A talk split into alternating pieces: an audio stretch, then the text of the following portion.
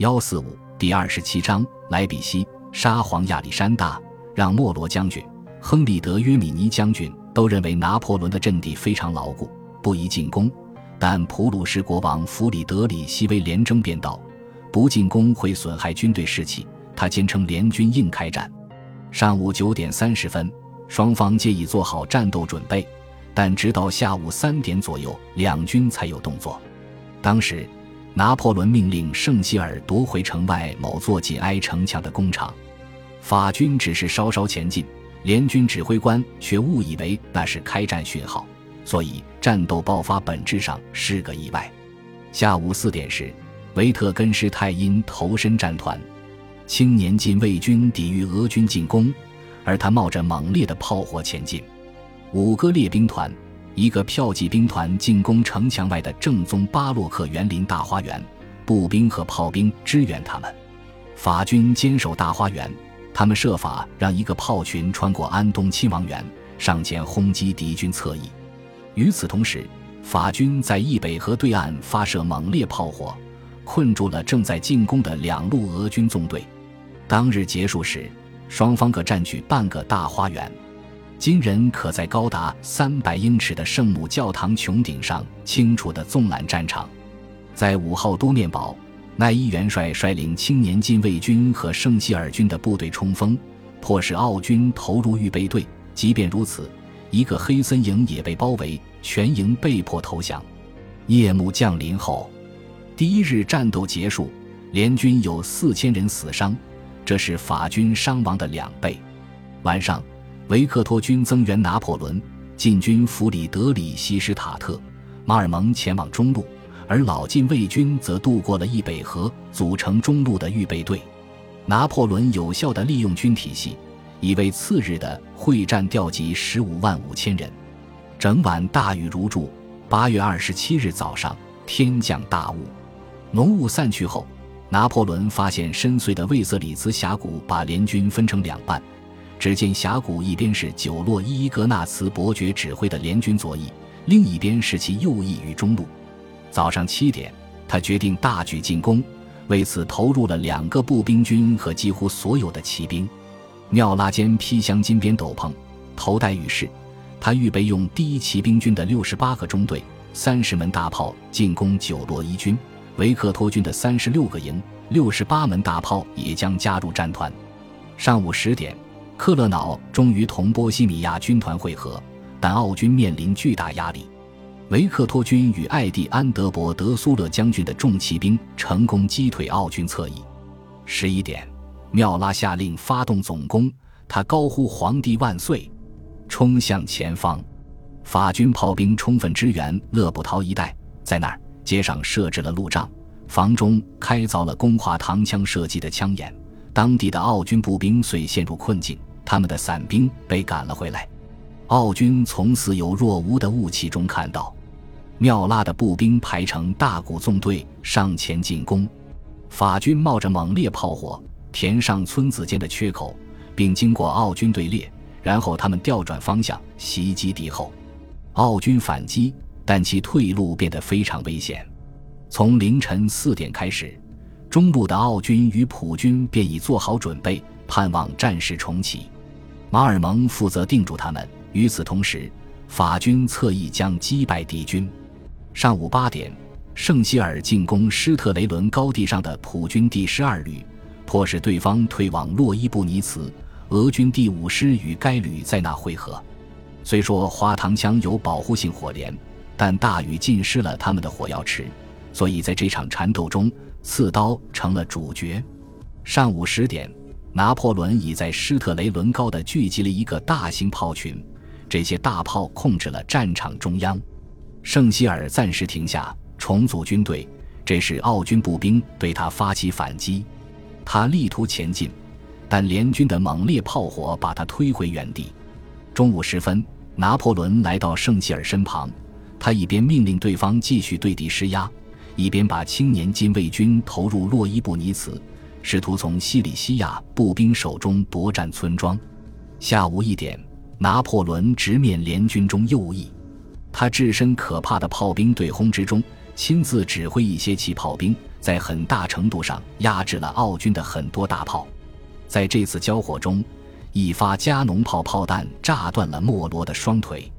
正午后不久，普军骑兵开始前往右翼。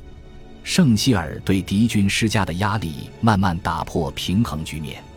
早上七点三十分时，法军左翼的奈伊发动进攻，普军已被逐出大花园，他便借这座园林掩饰自己的部分进军行动。十一点，拿破仑到达，他鼓励伞兵积极进攻，尽管普军和俄军的骑兵不时阻挠他们。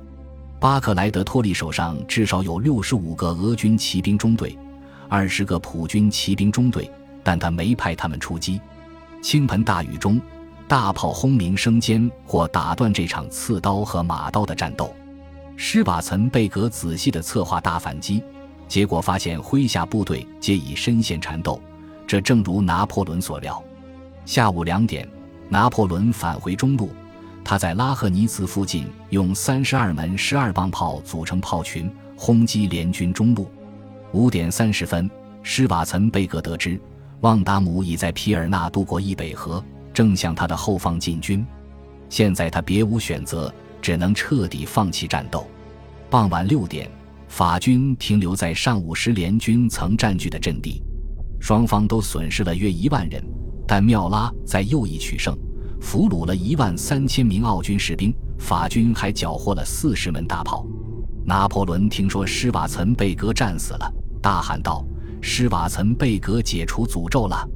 皇帝希望施瓦岑贝格之死最终驱散1810年他婚庆时的火灾阴影。他日后解释道：“我闻言欣喜，这不是说我盼着那个可怜人死，而是因为我心里的一块石头落了地。”他后来才发现，战死的将军不是施瓦岑贝格，而是莫罗，于是懊恼万分。九月二日，莫罗伤重不治。就在临终前，他致信妻子：“那个无赖波拿巴总是很走运，原谅我的潦草字迹。我全心全意的爱你，拥抱你。”便捷的将军辞世时还能勇敢地为自己的笔迹道歉，但他没有正确的评价拿破仑一连串的超长好运。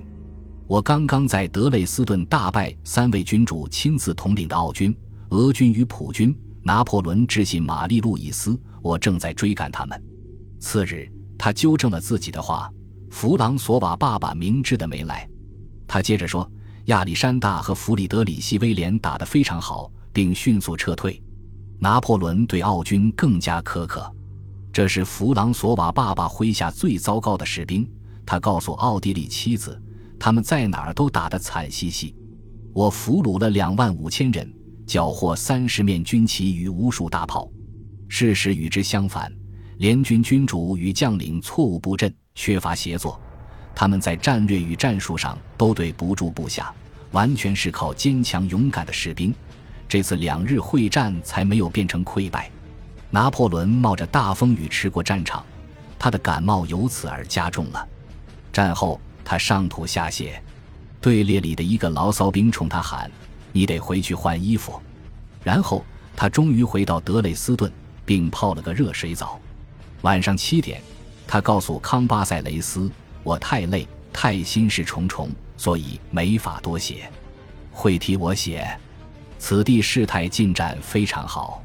拿破仑承受不起长期患病，就在一周前，他还给高级指挥官下达总指示：从我的立场看。”绝不能制定任何不以我本人为中心的计划。凡是把我移至远处的方案，皆会引发常规战争。那么，敌军骑兵乃至将军的数量优势将彻底毁了我。此言公开承认。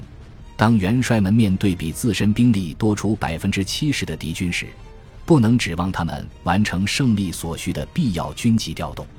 事实上，拿破仑觉得大部分元帅刚刚达到能够独立指挥的水平。下面这件事佐证了拿破仑的判断。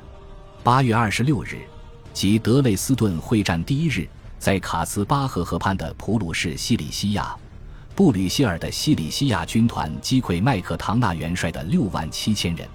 拿破仑在圣赫勒拿岛上重申自己的观点：要是麦克唐纳等人知道自己在哪儿，并且听我命令行事，他们便是良将，超越这一层。情况就不同了。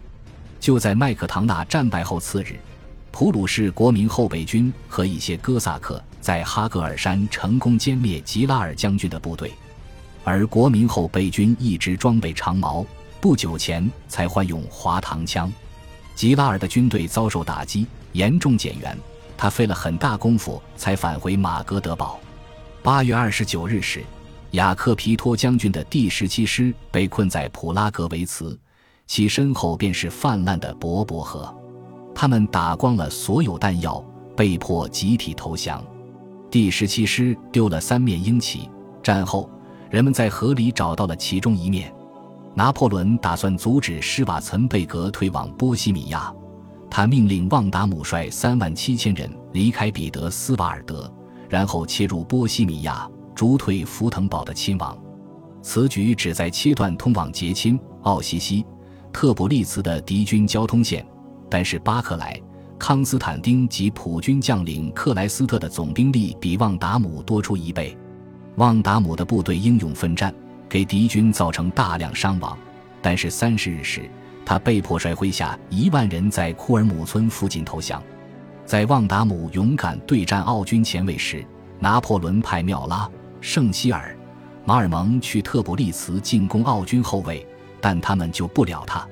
拿破仑自己病了，没法离开卧室，甚至直到二十九日下午时，他能去的最远地点也只是皮尔纳。